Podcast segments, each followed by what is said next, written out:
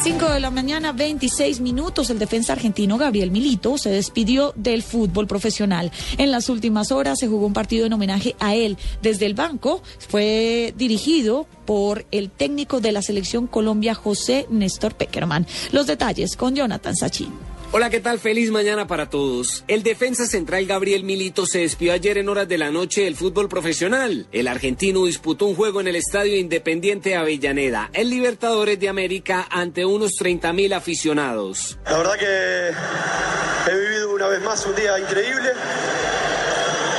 Con la gente que quiero, con la familia, en mi cancha, en mi club. Agradecerle de todo corazón a los muchachos por haber venido, al Tolo, a José y a su cuerpo técnico por haber estado hoy presente en un día tan tan especial para mí.